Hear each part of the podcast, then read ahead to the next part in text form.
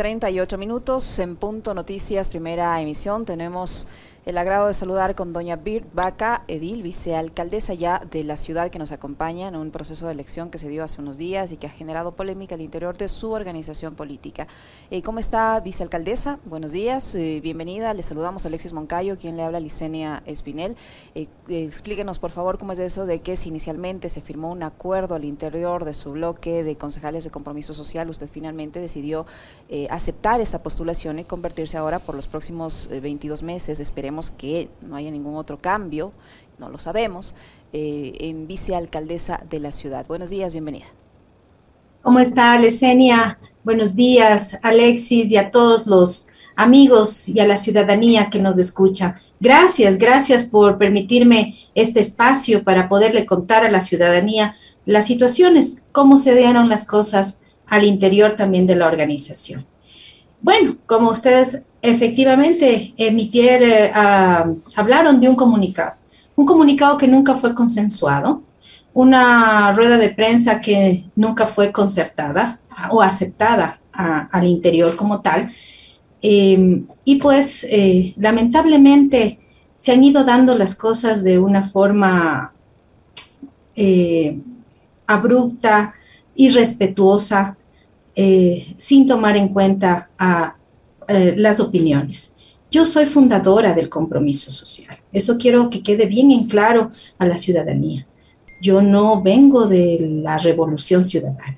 Yo soy compromiso social desde el año 2012, cuando este movimiento surgió como una idea, una idea de hacer la política distinta y diferente, de esa idea que nace de los profesionales que queremos compartir nuestros conocimientos, trabajar desde lo social, porque la gran mayoría de los que nos juntamos veníamos de un proceso social, de procesos eh, de las embanderando causas sociales, ¿sí? Y por eso es que el movimiento Compromiso Social nació con eso, con ser propositivo, generar propuestas, ¿sí? Y no solo quedarnos en la protesta, sino en esas propuestas reales que generen respuesta y solución a, las necesidades de los colectivos y de los grupos de atención prioritaria a los que estábamos, con los que estábamos trabajando en ese momento.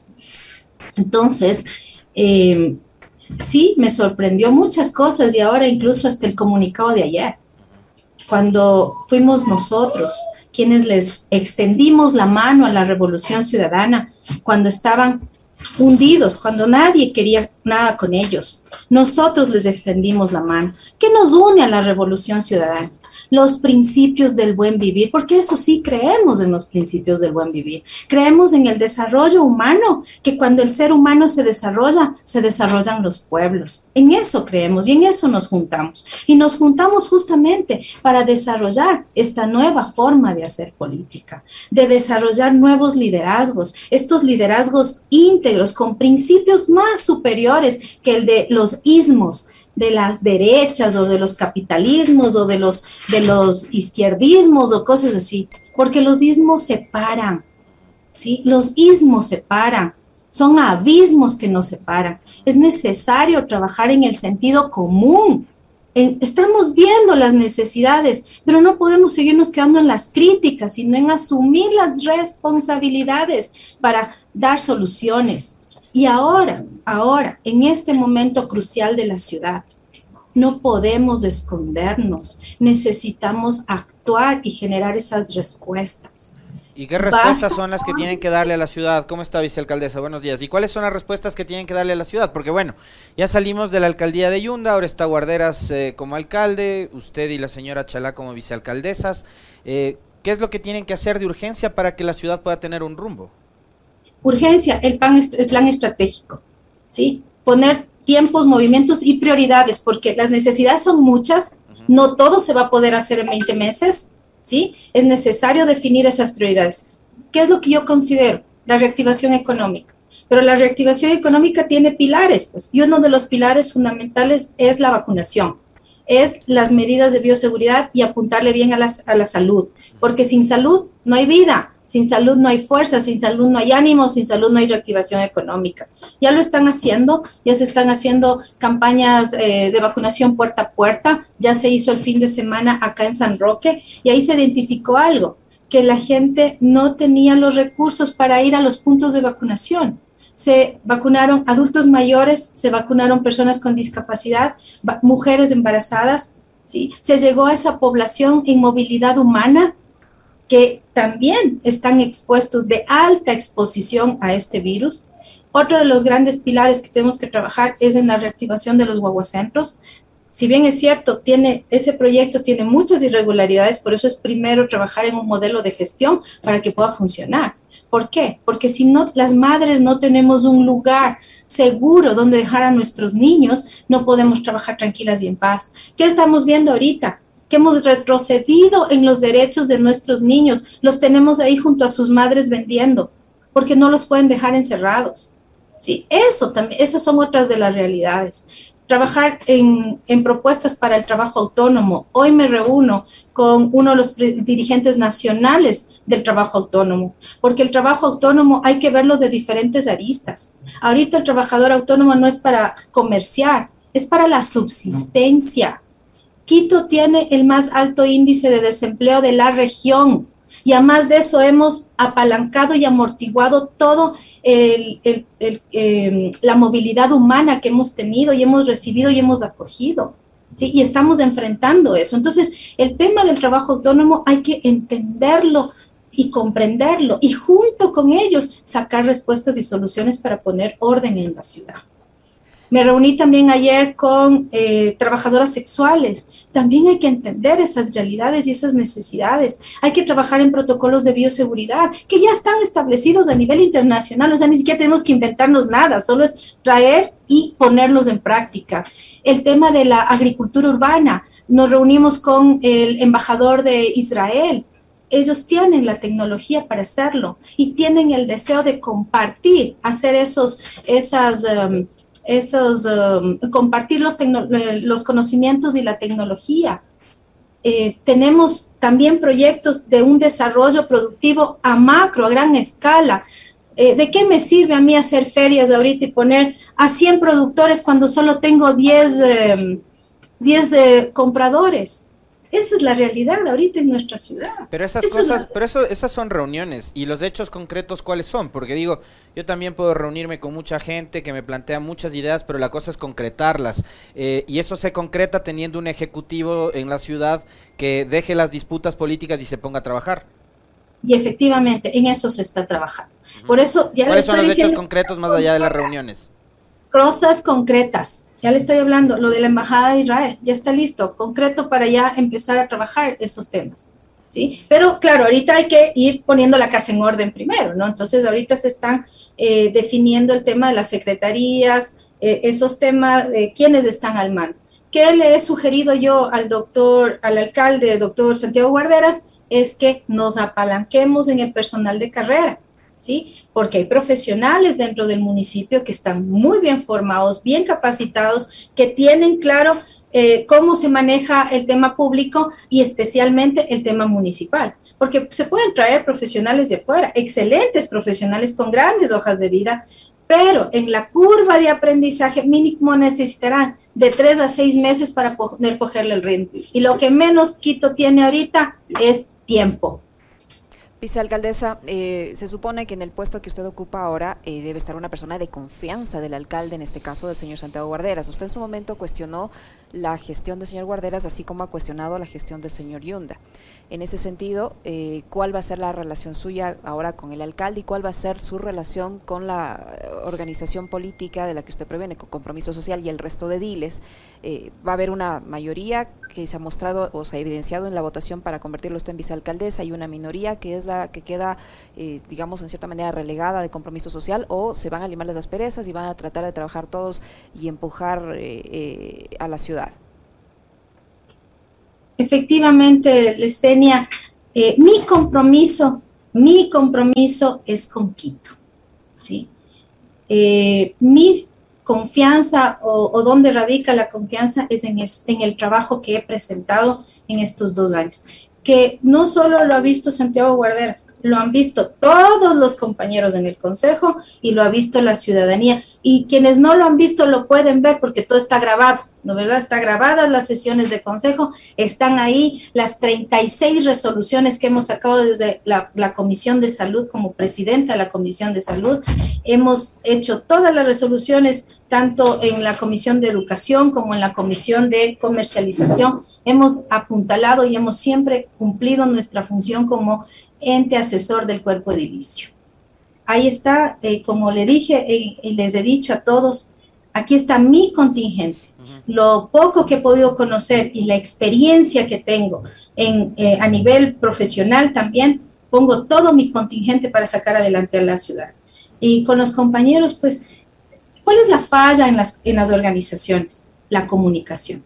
No nos sabemos comunicar, no nos queremos entender. Y por eso es que es necesario de poner posiciones, ¿sí? Para eh, justamente trabajar. Y, de poner intereses también a veces. Oiga, ah, eh, vicealcaldesa, este, a ver, la ciudad enfrenta una serie de problemas enormes Usted hablaba hace un momento del plan de vacunación. A mí me parece excelente que los gobiernos locales apoyen en el plan de vacunación, pero el plan de vacunación es responsabilidad del Ministerio de Salud. Eh, en buena hora, si la Secretaría de Salud del municipio puede apoyar también, como lo han hecho otros gobiernos autónomos descentralizados. Pero hay problemas que Quito viene arrastrando desde hace tiempo. ¿Qué va a pasar con el metro? ¿Cuánta plata más se requiere para poner a funcionar una de las obras más caras y yo, lo yo decía ayer medio en broma, el metro más largo del mundo, pero no por la extensión que recorre, sino por el tiempo que se han demorado en construir. ¿Cuánto se requiere para poner a operar el metro? A ver, es una inversión de 2.045 millones, según lo que nos dijeron hace unos dos meses atrás, en los informes que nos enviaron. Em, ¿Qué se requiere? Eh, bueno, ya construido ya está, ya está en su totalidad, en el, casi en el 98% está construido, eh, se requiere justamente la operación. Eh, ¿Qué se requiere? Pues eh, justamente esa tecnología y, y esos conocimientos para poderlo operar. ¿Qué es lo que yo hablaba el otro día y veía? Hay un convenio que se llama Ciudades Hermanas y Quito tiene afirmado esos convenios y podemos traer esas transferencias, de, esa era la palabra, transferencia de conocimientos y tecnología. Eh, firmar esos acuerdos con aquellas ciudades que ya tienen un metro funcionando, como lo es Medellín, Ciudad de México, el mismo Madrid, generar estos convenios de transferencia, porque eso es lo que necesitamos, esas, esos conocimientos. Eh, sí, se requiere, ahorita se está haciendo nuevamente una evaluación, hay una evaluación de parte de una veeduría ciudadana, donde establece que se requiere eh, casi alrededor de 20 millones más para poderle eh, ya en funcionamiento y alrededor de unos 18 a 22 meses. Entonces, y como repito, no tenemos tiempo y algo que podría facilitar o dinamizar o reducir esos tiempos es de estos, estos convenios de cooperación y de transferencia de conocimiento y de tecnología. No es, no es del modelo de negocio lo que está este, alargando el, el proceso, porque eh, si usted dice que está en un 98% construido ya la obra física, a mí, a mí en serio que me parece, y a la mayoría de quiteños nos parece muy extraño que, el, que no entre a operar en los próximos meses. Es que recordarán que se pasaron año, ocho meses tratando de hacer supuestas alianzas estratégicas y no lograron definir nada. Y ahí en una reunión, si se acuerdan que estuvimos en el Ichimbía, que así mismo nos dejó plantados ahí, Em, se estableció que sea un modelo eh, de operación directa, que la operación se haga directamente. ¿Por qué? Porque, y eso, si nos demoramos más hasta hacer todo el procedimiento de, de, contratación o de buscar eh, eh, hacia afuera, aunque tengo entendido que ya los multilaterales ya habían presentado ciertas opciones, ¿sí? Y pues em, también hay que trabajar coordinadamente con lo que se plantea desde los multilaterales, ¿no? Porque son eh, estas inversiones que ya se han puesto. Eh, también sé que hay unos fondos donde se tiene que, que son fondos no reembolsables, los que eso evitaría estos otros gastos que, le, que, está planteando la veeduría, ¿no? Que lo ha planteado la veeduría. Vicealcaldesa, ¿qué va a pasar con el tema de, por ejemplo, el asfaltado, el alcantarillado, el agua potable? Eh, el alcalde Yunda en su momento, o el exalcalde Yunda en su momento, anunciaba eh, un gran proyecto de repavimentación. Y bueno, es evidente que no, no, no se lo llevó al menos a, cabo en su totalidad, creo yo, porque se puede evidenciar el estado de las calles de la ciudad de Quito. Eh, se supone que hay el plan de, de repla, eh, ay, estoy el plan de repavimentación, ¿no? Y había, eh, estaba por fases y por cada año, en etapas. pero también ahí se descubrieron ciertas irregularidades que también están siendo observadas por Contraloría en este plan de, de, repavimentación. Entonces, dentro de la, las comisiones correspondientes también hicieron un procedimiento de fiscalización. Todo hay que ahorita hacer un diagnóstico que tengo entendido de lo que conversé ayer en la reunión con el alcalde.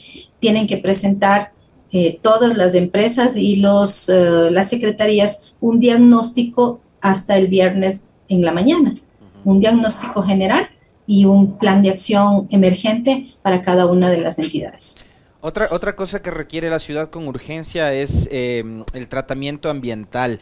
Eh, ¿Qué proyectos tiene en marcha la ciudad, el municipio, usted desde su despacho, vicealcaldesa, eh, por ejemplo, para el tratamiento de la basura eh, y también para la recuperación de, de las quebradas? Bueno, la recuperación de las quebradas ya hay una resolución, ¿no? Que es la C350. Lo que hay es que poner en, marcha esto, y eso ya lo hemos advertido, ¿no? El tema, ahorita se agudiza el tema de la quebrada Monjas, eh, y, la gran mayoría de las quebradas ahorita están eh, sufriendo con estos impactos ambientales.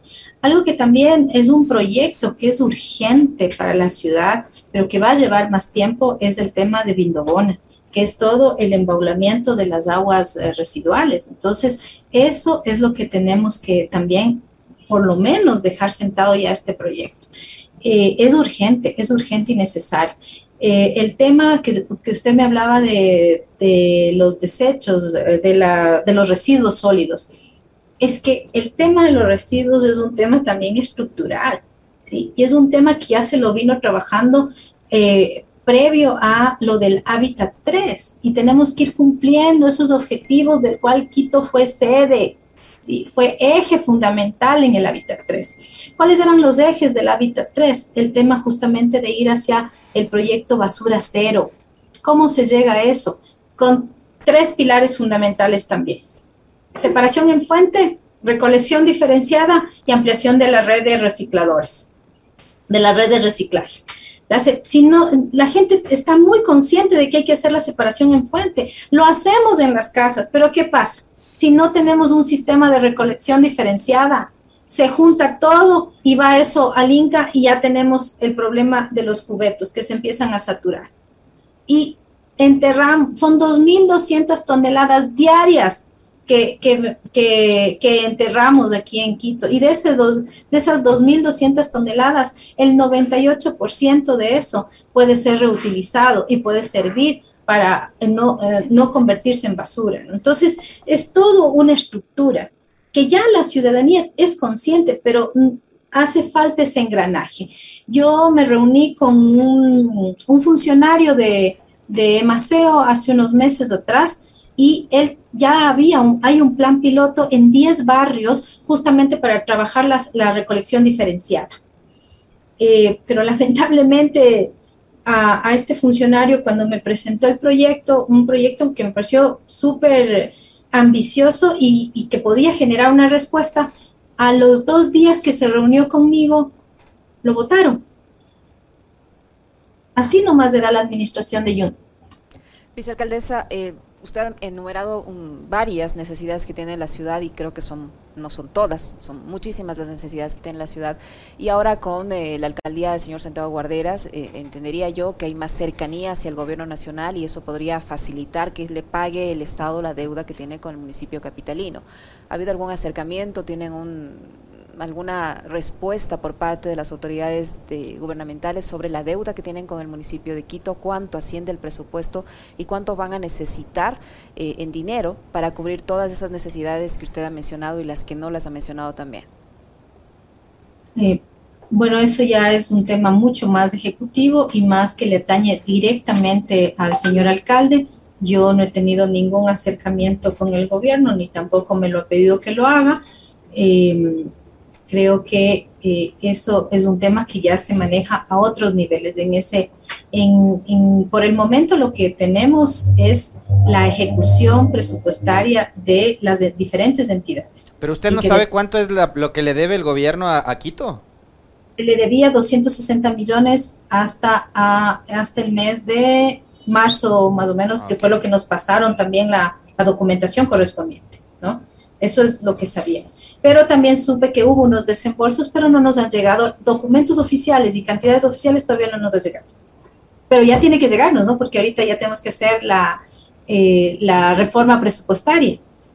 Entonces, eh, por eso es urgente el eh, diagnóstico para justamente tener claro dónde se le... Y, este plan que le digo, ¿no? Para si hay que hacer esos traspasos presupuestarios para la ejecución y poder dinamizar las acciones y los la, la priorización de las necesidades de la ciudad. ¿Y ya se han reestructurado las comisiones vicealcaldesa y las administraciones zonales?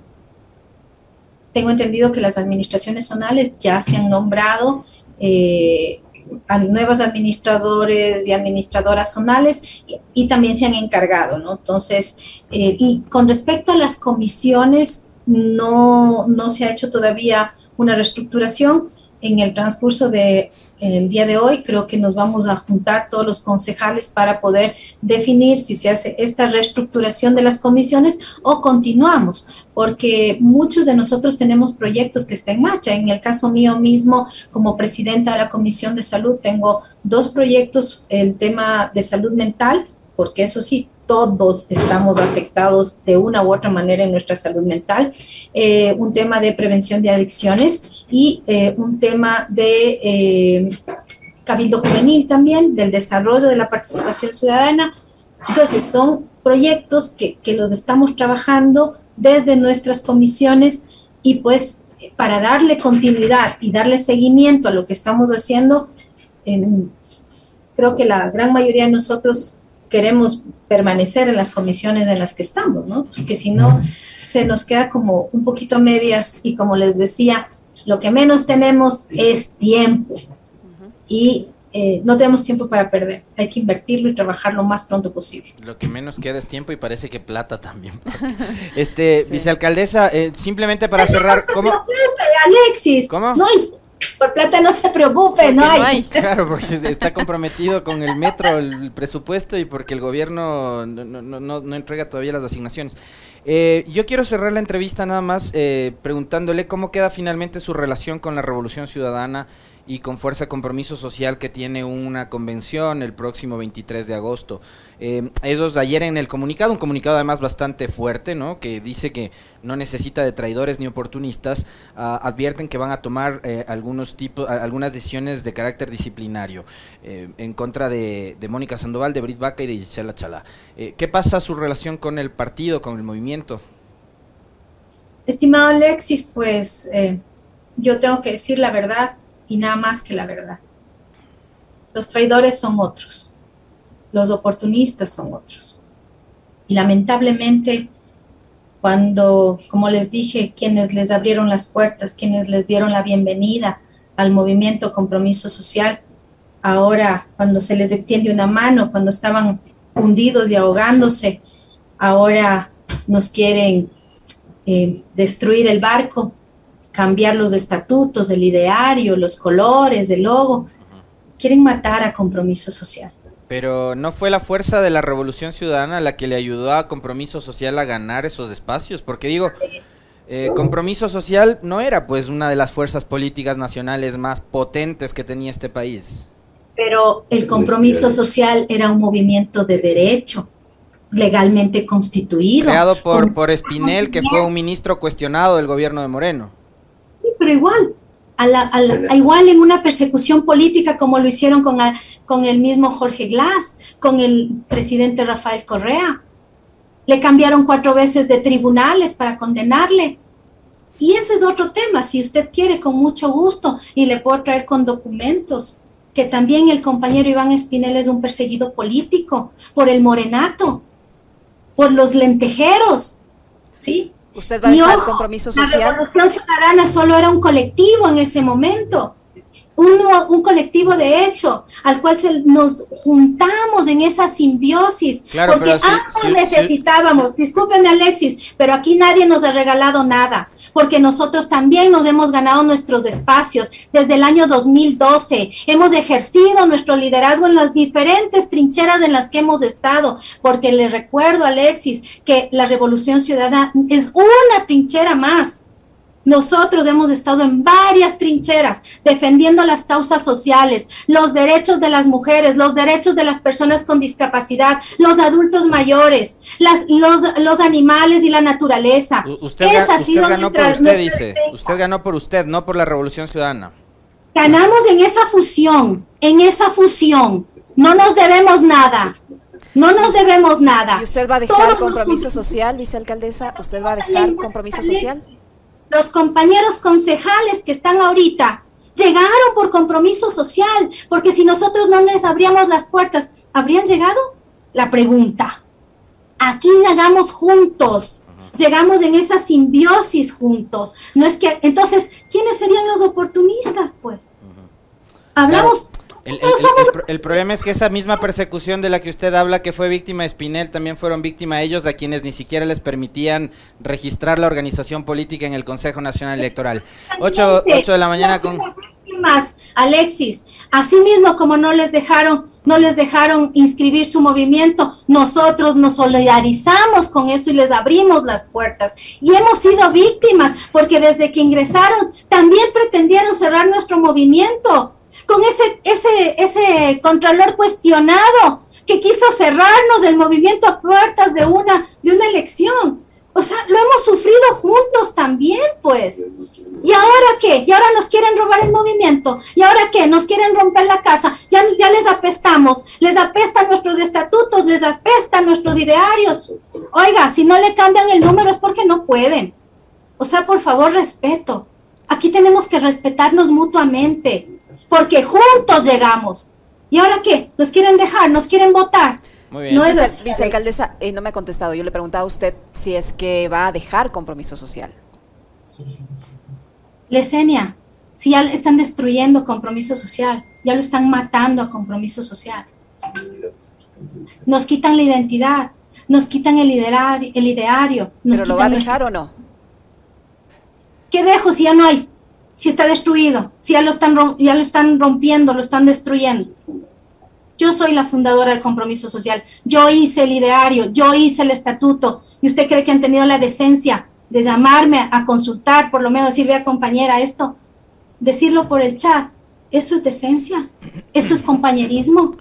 Cuando saben muy bien mi número de teléfono, ah, sí, me mandan comunicados, ¿cuándo nos hemos reunido? ¿Cuándo? ¿Cuándo me han llamado y me han dicho, Brit, conversemos? Por eso le dije que las falencias o, se destruyen las organizaciones porque no hay comunicación. Muchísimas gracias, vicealcaldesa. Un gusto conversar con usted. Muchas gracias también, Alexi. Muchas gracias, Yesenia. Y gracias por poderles contar a la ciudadanía las cosas como son, contarles la verdad. Porque nos dará libres. Muchas gracias. A usted, la vicealcaldesa de la ciudad, Birbaca, ha estado con nosotros, 8 con 7 minutos, una pequeñísima pausa y enseguida regresamos.